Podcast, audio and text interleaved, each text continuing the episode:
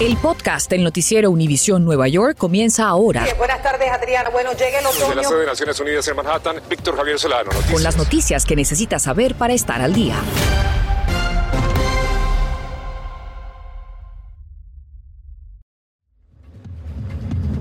Comenzamos con una alerta local. Unidades de bomberos batallando contra las llamas en un complejo residencial de Yonkers en el condado de Westchester. Una densa capa de humo que sale del último piso y cubre todo el techo donde también se asoman las llamas. Ocurre en el número 24 de la avenida Carr, en el número, en un edificio número 6, también de seis plantas, y como podemos apreciar, el humo se expande rápidamente y unidades de bomberos trabajan desde las azoteas de edificios aledaños. Las autoridades confirman que dos personas fueron rescatadas, pero desconocen el total de los heridos. Tampoco se sabe qué causó el siniestro. Y otro masivo incendio se desató más temprano en un gimnasio de Brooklyn. Las llamas estallaron hacia las 10 y 30 de la mañana en el 96 de Barron Place, donde los bomberos tardaron varias horas en controlar el fuego. Las autoridades confirmaron que 12 personas resultaron heridas y sugieren a quienes se encuentran en la zona que cierren las ventanas para evitar la inhalación de humo. Entre tanto, investigadores relacionan los incidentes en los que fueron baleados dos desamparados en nuestra área con otros casos ocurridos en Washington, D.C. Las autoridades no han dado con el sospechoso todavía. Pilar Ortega salió a investigar qué hacen las autoridades aquí en nuestra área para proteger a esa población que ha sido blanco de los crímenes. Las autoridades siguen tras la pista del sospechoso de agredir a al menos cinco personas sin hogar en la ciudad de Nueva York y en Washington, D.C., con dos casos resultando en la muerte. Los incidentes fueron los siguientes. En la ciudad de Nueva York, el 12 de marzo, un hombre fue herido de bala en la cabeza y el cuello y declarado muerto en la escena. Ese mismo día, otro desamparado recibió un disparo en el brazo mientras dormía.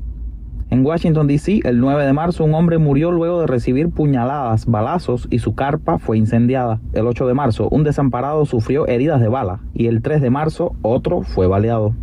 Por su parte, en Newark las autoridades están realizando recorridos, sobre todo por las estaciones de trenes, para conversar con estas personas sin hogar y ayudarlas a conectar con diferentes servicios. El director de seguridad pública de Newark nos dice que la ciudad está a solo 10 millas y un corto viaje en tren de donde ocurrieron estos incidentes en Manhattan. Y agrega que es muy preocupante porque Newark tiene una población significativa de personas sin hogar.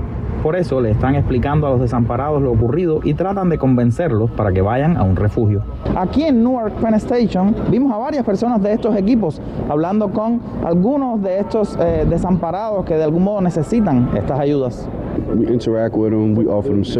Este trabajador del Departamento de Salud de Newark nos cuenta cómo interactúan con los desamparados y qué servicios les ofrecen, que incluyen refugio, comida, baños para que tomen una ducha, entre otros. Agrega que cada día que los visitan en las estaciones se aseguran de que estén bien.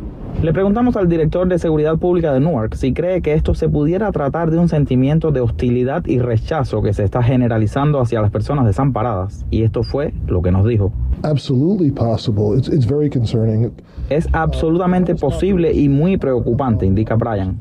Y añade que tenemos que tener en cuenta que hay personas que pueden estar molestas por otros incidentes que han ocurrido relacionados con las personas sin hogar. Y por eso tenemos que proteger a esas personas. Mientras atrapan al responsable, se pide a las personas sin hogar que busquen refugio. En Washington, D.C., las autoridades ofrecen una recompensa combinada de hasta 45 mil dólares por información que conduzca al arresto de este sospechoso, mientras que en la ciudad de Nueva York la recompensa llega hasta los 10 mil dólares. Reportando desde Newark, Peter Ortega, Noticias Univisión 41. Una situación preocupante gracias a Piri. Por otro lado, para enfrentar el aumento de casos de violencia armada en la Gran Manzana, hoy fueron desplegados los oficiales de la unidad anticrimen de NYPD llamada Seguridad en Vecindarios. Karim Erson nos cuenta en qué vecindarios precisamente se desplazan y cómo van a trabajar con la comunidad. Desde la forma de hacer una parada a un conductor hasta el uso mínimo de la fuerza en casos requeridos forman parte del reentrenamiento de estas nuevas unidades. Salimos a las calles esperando ver algún agente en su nuevo uniforme. Sin embargo, descubrimos que no todos están listos. De las 28 ubicaciones, el Bronx es la que cuenta con más cuarteles, con 9. El segundo condado en número sería Brooklyn con 8, Manhattan cuenta con 4, Queens tiene 3 y se incluyen 4 áreas de servicios en complejo de viviendas. Algo bien valorado en la comunidad según constatamos. Es muy importante para la comunidad, para el mundo entero que nos ayuden aquí porque es demasiado violencia que hay. Indagamos en el método de operación con el sargento retirado Johnny Núñez. ¿Qué de diferente tienen estas unidades como acción a los agentes que ya están en la calle? El policía que está en, los carros generalmente es reactivo, o sea, está es como un tacita, están esperando las llamadas del público que, que, vienen al 911, ya sea de una disputa familiar, ya sea de una pelea en la calle, a diferencia de estos policías que su enfoque es estar alerta ¿verdad? Observando. Necesita eh, reasonable suspicion, sospecha razonable de que esta persona está a punto de cometer, ha cometido o va a cometer un crimen. Este cuartel 44 es uno de los que está incluido y aquí nos confirman que su equipo todavía no está en la calle esperando que su sargento y sus cinco oficiales terminen el entrenamiento. Sería entre miércoles y jueves cuando algunos de ellos inicien su función. Noticias Univision 41 se enteró que hasta ahora el cuartel 67 de Brooklyn sería el primero en desplegar su equipo. Pero como primeras acciones, ¿qué podemos esperar de estas unidades? Van a, parar personas y que te, van a recuperar armas, pero ¿qué pasa después? Si esta persona va a la corte ante un juez y lo manda para la casa. Entonces, número uno, eliminar esta reforma de fianza o por lo menos modificarla, reestructurarla de nuevo, una reforma, pero en, su versión como está ahora mismo, pues prácticamente se le está haciendo imposible el trabajo a la policía. Inicialmente la primera ola contará con 168 oficiales, pero luego 300 recibirán el entrenamiento de 7 días para integrarse a los equipos. Gary Merson, Noticias Univisión 41. Infórmate de los principales hechos que son noticia, aquí en el podcast del noticiero Univisión Nueva York. Mientras avanzan las negociaciones sin resultados alentadores y los bombardeos se intensifican en numerosas ciudades y poblaciones ucranianas, esto es lo más relevante en el día 19, desde que inició la invasión rusa a ese país. La Casa Blanca advierte a Europa y países asiáticos sus temores de que China apoye militarmente a Rusia. El consejero de seguridad del gobierno Biden se reúne en Roma con el canciller chino. Tanto Rusia como China han negado esa posibilidad. Por otra parte, el presidente Biden tendría planes de viajar a Europa la próxima semana para reunirse en Bruselas con el secretario general de la OTAN, Jens Stoltenberg, así como otros líderes europeos. Aquí en La Nación, los medios de comunicación rinden tributo a Bryn Renault, el periodista estadounidense que murió baleado en medio del conflicto en la región ucraniana de Irpin donde el camarógrafo colombo estadounidense Juan Arredondo resultó herido, ambos residentes aquí, en Nueva York. Por otro lado, una propuesta de ley crearía un nuevo subsidio para inquilinos neoyorquinos que tienen dificultad para pagar su renta en los hogares. Berenice Garner nos explica cómo saber si usted calificaría para el programa de vales de acceso a la vivienda. Así es, efectivamente, los neoyorquinos estarían a punto de tener un nuevo programa de subsidio por el pago de alquiler muy similar al de sección 8 que le daría cupones o vouchers, como le dicen en inglés, para el pago del alquiler. Obviamente, si logran convencer a la gobernadora Hochul, y lo mejor de esto es que los indocumentados también podrían solicitar la ayuda. Finalmente, el programa de cupones de acceso a la vivienda recibió la luz verde en Albany. La Sociedad de Asistencia Legal aplaude a la legislatura del Estado de Nueva York por su propuesta asignación de 250 millones de dólares para crear el programa de cupones de acceso a la vivienda. La mitad de esos cupones estarían destinados para familias desamparadas que viven actualmente en albergues y la otra mitad para aquellos inquilinos de bajos ingresos que enfrentan el desalojo y eso no es todo. Lo mejor de esta propuesta es que los neoyorquinos cualificarían sin importar su estatus inmigratorio para calificar para estos cupones, los solicitantes deben ganar menos del 50% del ingreso medio, o sea, menos de 60 mil al año para una familia de cuatro. Ellos mantendrían este cupón hasta que el 30% de sus ingresos sea igual a la renta total. O sea, si usted gana 5 mil al mes, solo debería pagar hasta 1.500 de alquiler y el cupón debe cubrir el resto. Esta propuesta fue hecha el año pasado, pero en ese entonces el gobernador Como no le dio su apoyo y este año la gobernadora Hochul tampoco se ha pronunciado al respecto ni sacó dinero aparte para su presupuesto. Ahora lo que falta es que la gobernadora Hochul autorice el presupuesto final en abril primero. 250 millones de dólares no suena mucho. ¿Esto realmente ayudaría a muchas familias? Realísticamente ayudaría a miles de familias, especialmente en un momento en que decenas de miles de familias en todo Nueva York están sin hogar o enfrentando el desalojo. De ser aprobada, esta propuesta entraría en efecto el primero de octubre, pero organizaciones que ayudan a los inquilinos esperan que estos puedan comenzar a solicitar lo antes posible. En Manhattan, Berenice Garner, Noticias Univisión 41.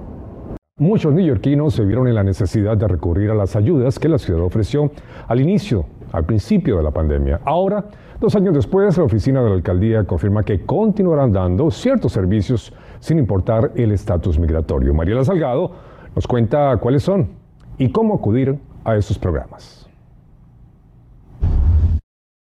El arroz es algo que nunca puede faltar. La despensa siempre está repleta de lo que más se necesita en el hogar. Fuera de la despensa de comida tenemos otros recursos. El SNAP, que se dice el SNAP. Como los cupones de Los alimentos. cupones de alimentos, sí, que es es SNAP. Ayuda de pagar su renta, la luz, el cable. Recursos es lo que sobra, por eso la alcaldía urge a neoyorquinos a pedir la ayuda que está disponible en muchos frentes. Y es que la necesidad siempre se reduce al no tener un techo y al hambre. Prueba de ello es que la ciudad ya ha dado más de 33 mil estadías en hoteles y más de 2 millones de comidas. Y es que la pobreza siempre tiene múltiples cabezas y aquí en la alcaldía nos dicen que la necesidad más grande que están enfrentando nuestras familias hispanas tiene que ver con el hecho de que no pueden mantener su hogar, su techo. Por eso quisimos entrevistar al director de la oficina que ayuda a inquilinos, quien nos dice que siga aplicando al programa de ayuda de renta. Acaba de terminar un, un programa, el programa de ayuda de emergencia para el pago de la renta, en inglés ERAP. Sin embargo, el programa aún recibe aplicaciones. Sí, pero eso es a futuro. ¿Qué pueden hacer ahora de forma tangible para ayudar a estas personas? Si lo que tú necesitas es dinero, debes dinero inmediatamente. Tenemos un programa que le llamamos dinero de emergencia y la ciudad de Nueva York evalúa tu caso y te da dinero para que puedas pagar la renta. Llamas al 311 y preguntas por la línea de apoyo al inquilino. Lo pusimos a prueba. Sí, lo siento, tardo un poco por todos los mensajes, pero... Después de esperar un buen rato, nos comunicamos.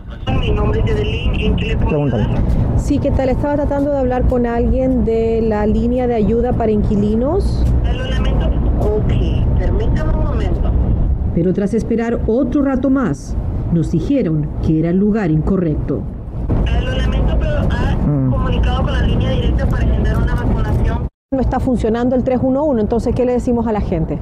Está claro que es un problema técnico y no tanto de capacidad, porque diariamente recibimos llamadas y ahora mismo lo vamos a resolver. Yo hablaré con el equipo y... Perfecto, y tú ya. me avisas cualquier Sí. cosa cuando esté Sí, por supuesto.